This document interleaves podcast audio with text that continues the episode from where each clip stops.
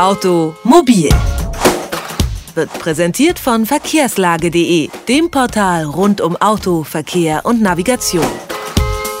Die medizinisch-psychologische Untersuchung, kurz MPU, die ist für viele Autofahrer eine Erfahrung im Leben, die man nicht unbedingt gemacht haben muss. Im Volksmund heißt diese Untersuchung ja Idiotentest. Solch eine medizinisch-psychologische Untersuchung kann aus vielerlei Gründen angeordnet werden. Die bekannteren sind wohl Alkohol am Steuer und erhebliche Verstöße gegen das Verkehrsrecht. Wer zu einer MPU, so heißt das Ganze, antreten muss, der bekommt meistens zu hören, beim ersten Mal fällt man sowieso durch. Ob das wirklich so ist, erläutern Uwe Lenhardt, Anwalt und Verkehrsrechtsexperte, sowie Horst Ziegler, Diplompsychologe, nun in ihrem Ratgeber MPU, was man wissen muss. Was man bei diesem Test tatsächlich beachten muss und wann er anfechtbar ist, das fragen wir nun Uwe Lenhardt. Er ist bei mir am Telefon. Ich sage schönen guten Tag. Ja, guten Tag, hallo.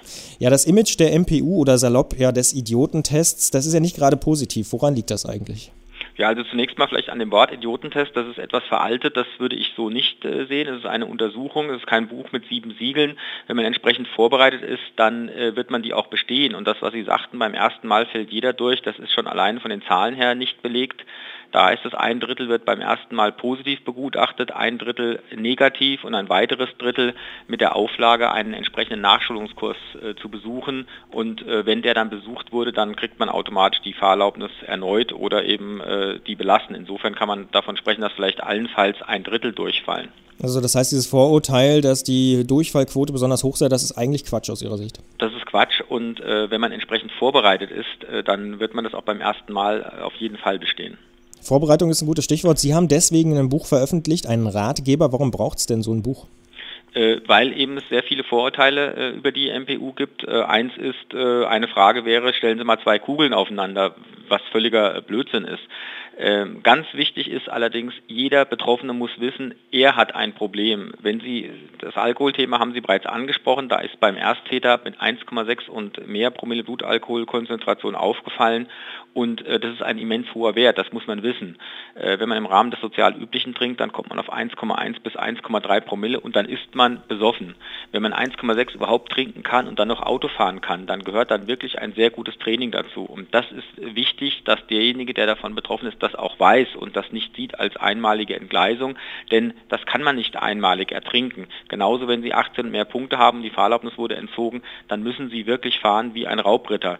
Denn äh, Sie hatten die Möglichkeit, vorher sechs Punkte abzubauen und äh, man spricht davon, dass nur jeder 10.000 zu Verstoß überhaupt äh, erwischt wird. Insofern können Sie sich vorstellen, wie die Leute fahren müssen, die es bis an 18 Punkte und mehr heranschaffen. Das heißt, jemand mit 1,6 Promille, der hat nicht einfach nur beim Karneval mehr getrunken als alle anderen, sondern der trinkt regelmäßig aus Ihrer Der Sicht. trinkt regelmäßig und trinkt auch regelmäßig mehr als äh, jemand, der äh, im Rahmen des sozial üblichen eben trinkt. Weil er sonst gar nicht mehr fahren könnte mit 1,6 aus Ihrer Sicht. Erstens könnte er gar nicht so viel trinken und zweitens, dann würde er nämlich unterm Tisch liegen, wenn er das erstmalig machen würde und äh, fahren, ganz zu schweigen vom Fahren, richtig. Ja. Wenn man jetzt tatsächlich dann doch zu so einer MPU eingeladen ist, kann ja durchaus mal passieren. Wie kann man sich dann am besten vorbereiten aus Ihrer Sicht? Auf jeden Fall muss man seine Historie kennen, das ist auch schon bei vielen. Sie kriegen, wenn es um Verkehrsverstöße äh, geht, wird über jeden einzelnen Verstoß gesprochen und wenn Sie dann sagen, ach, diese Trunkenheitsfahrt vor, vor vier Jahren oder Verstoß gegen die 0,5 Promille Grenze, keine Ahnung, was da gewesen ist, oder hier eine Geschwindigkeitsüberschreitung, weiß ich nicht, das macht schon mal keinen guten Eindruck. Dann, was den, den Alkohol anbelangt, Sie müssen genau Ihr Trinkverhalten kennen und dürfen eben nicht argumentieren, das war ein einmaliger Ausrutscher, Sie fahren normalerweise nie betrunken Auto, das war das erste Mal, denn auch da spricht man davon, dass nur jede tausende Trunkenheitsfahrt entdeckt wird. Das sind alles solche Dinge und Sie müssen auch wissen, wenn Sie eine hohe Blutalkoholkonzentration hatten von zwei oder wie viel Promille, sind Sie äh, alkoholabhängig, das ist man sein ganzes Leben, auch wenn man drei oder vier Jahre schon nichts mehr getrunken hat, oder hat man Missbrauch betrieben. Das sind alles so Dinge, wo man klar Stellung beziehen muss und dem äh, Psychologen im Explorationsgespräch äh, da Antwort stehen muss. Jetzt haben Sie es schon angesprochen, Explorationsgespräch, wie läuft denn das ab? Ich habe Glück gehabt, musste noch nie zu einer MPU. Ähm, wie, wie, muss ich mir das vorstellen? Ja, das ist also auch so, Sie sagen, ich habe Glück gehabt, das ist keine Frage von Glück oder nicht, sondern es ist eben eine Frage der, der, der Lebenseinstellung oder, oder des, des, des Verhaltens einfach. Dann habe ich halt das richtige Verhalten gehabt, sagen wir es so. Sehr gut, ja.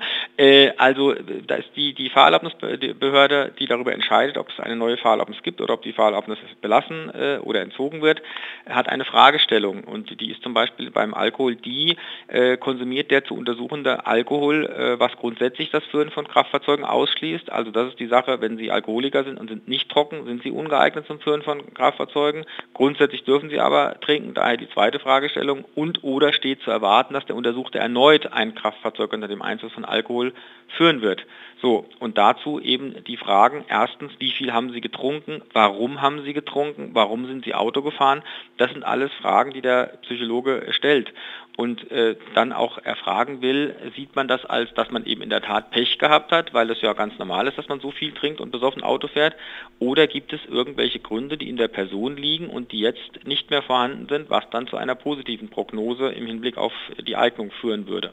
Und das Pech gehabt führt im Regelfall dann doch zum Durchfallen. Ja. Wenn man, wenn man davon ausgeht, man hat einfach nur Pech gehabt, äh, das, also Pech äh, versteht, versteht man was anderes, als dass man eben so hohe äh, Trinkmengen gewöhnt ist und dann auch noch Auto fährt. Gibt es denn noch andere Gründe? Wir haben jetzt viel über Alkohol gesprochen, warum man zur MPU geladen werden kann?